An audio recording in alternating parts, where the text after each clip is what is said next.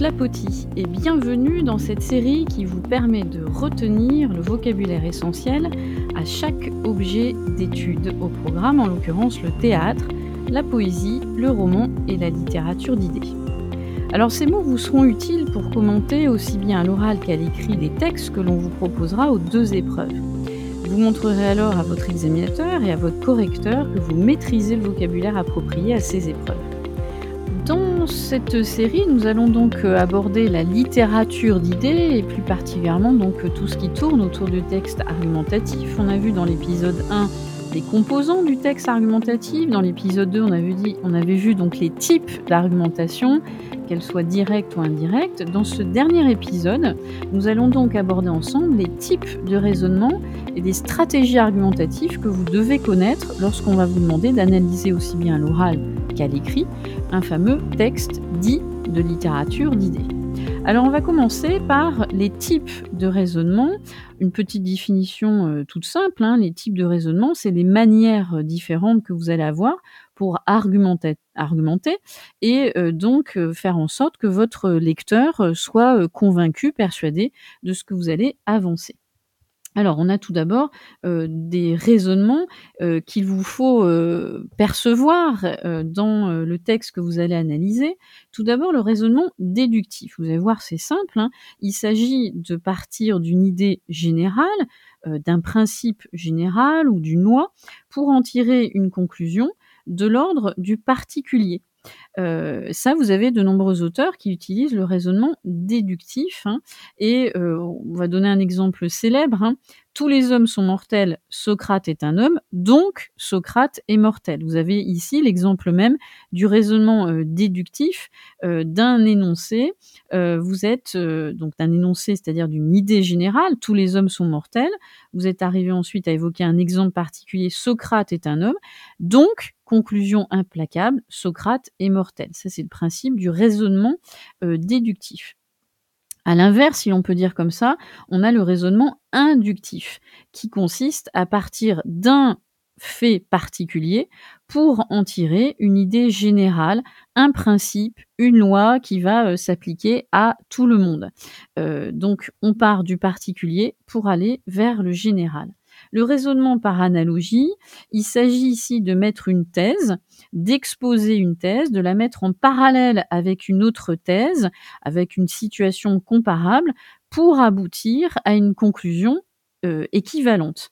Euh, ça, c'est souvent euh, dans la stratégie, par exemple, d'un auteur pour faire en sorte que la thèse qu'il avance, en faisant le principe de l'analogie, soit totalement euh, euh, perçue par le lecteur et en faisant une analogie, ça lui permet de, rapprocher euh, une thèse d'une autre et de se dire ah bah oui effectivement il a raison d'avancer cette idée-là puisqu'il me l'a comparée à une autre.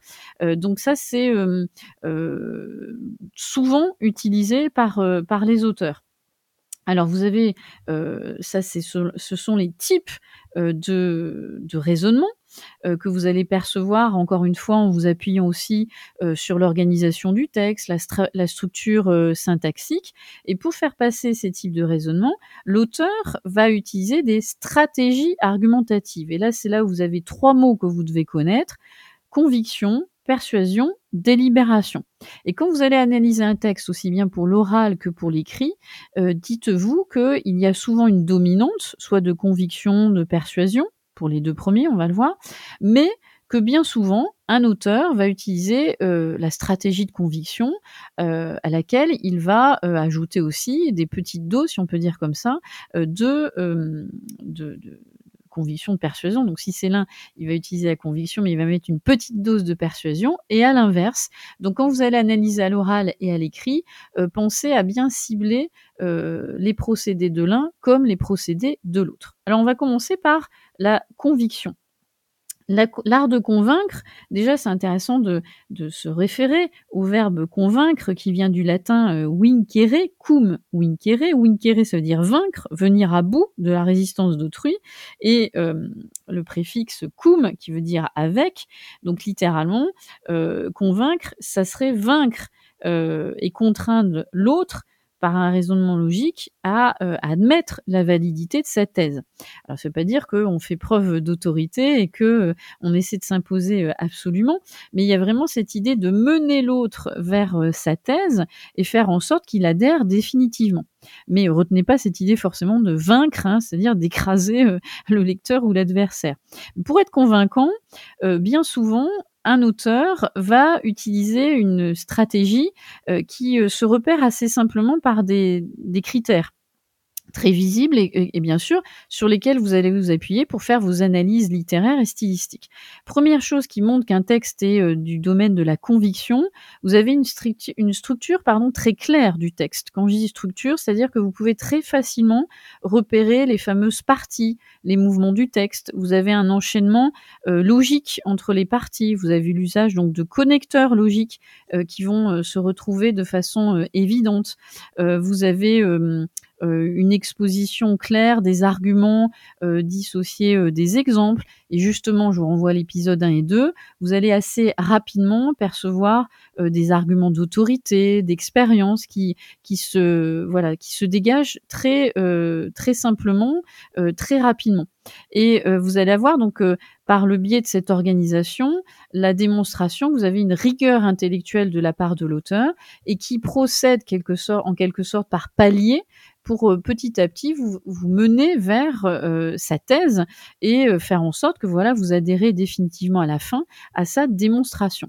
Donc si on retient hein, un texte qui repose sur une structure claire, rigoureuse, des parties facilement que l'on peut facilement délimiter, des connecteurs logiques qui font bien la transition entre les différentes parties, souvent, bon, vous avez une argumentation directe avec l'omniprésence du jeu de l'auteur et donc les différents arguments qu'on a évoqués dans les épisodes précédents.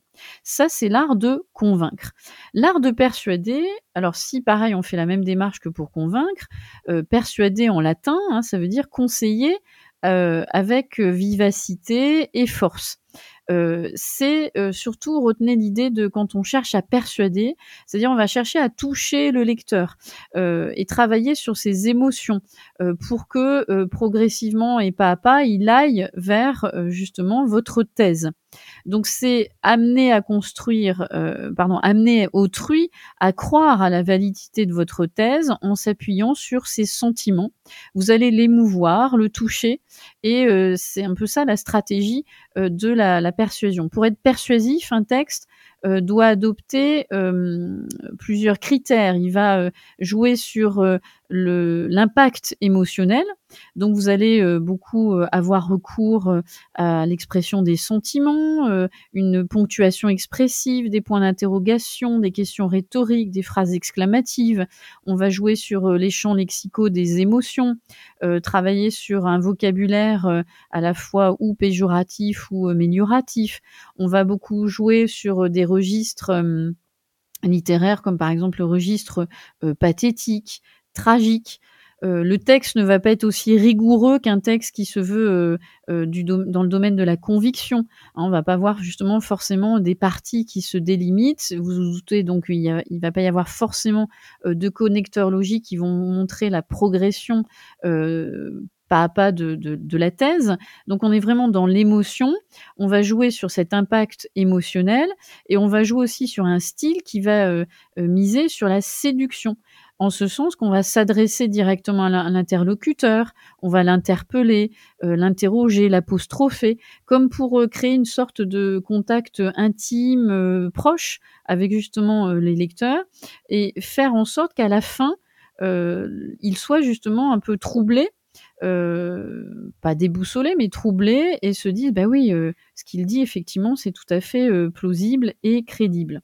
Donc ça, ce sont les deux stratégies, conviction, persuasion. Et je rappelle, un auteur peut jouer sur les deux au gré de son texte, et n'hésitez pas dans un axe d'étude, là je parle à l'écrit, de montrer justement qu'il adopte deux stratégies qui vont faire en sorte qu'à la fin, le lecteur adhère à ce qu'il expose comme idée.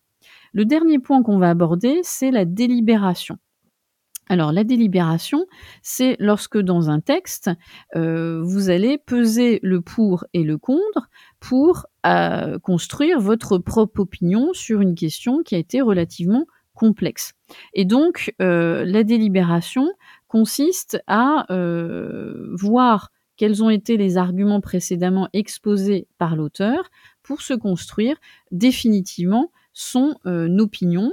et donc souvent, vous avez des auteurs qui développent un texte argumentatif et à la fin vous invitent à délibérer, c'est-à-dire construire votre opinion et ne vous impose pas justement votre avis, euh, leur avis, pardon. Il vous invite à réfléchir par vous-même. Alors souvent, le texte se termine euh, à ce moment-là par une, question ouverte.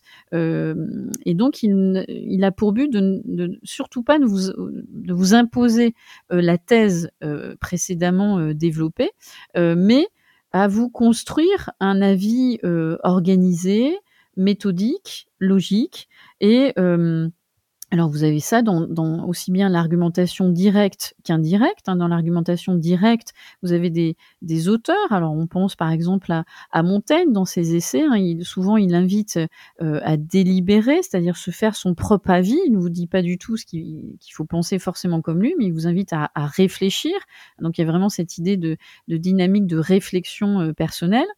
Euh, dans l'argumentation indirecte, hein, vous pouvez avoir effectivement cette délibération qui apparaît euh, à la fin d'un récit, d'une fiction, c'est un peu le principe de la fin ouverte, vous allez vous faire votre opinion propre sur ce qui a été relaté, raconté. Euh, parfois, euh, La Fontaine, dans ses fables, invite à la délibération, hein, ne, met pas en place forcément une morale à suivre, mais vous invite à réfléchir sur la thématique qu'il vous a proposée. Donc voilà, dans cet épisode, on a vu euh, et les différents types de raisonnement et les différentes stratégies argumentatives.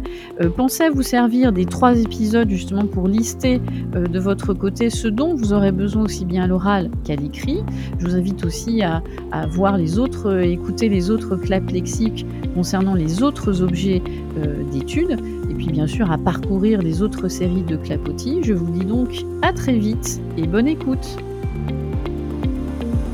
thank you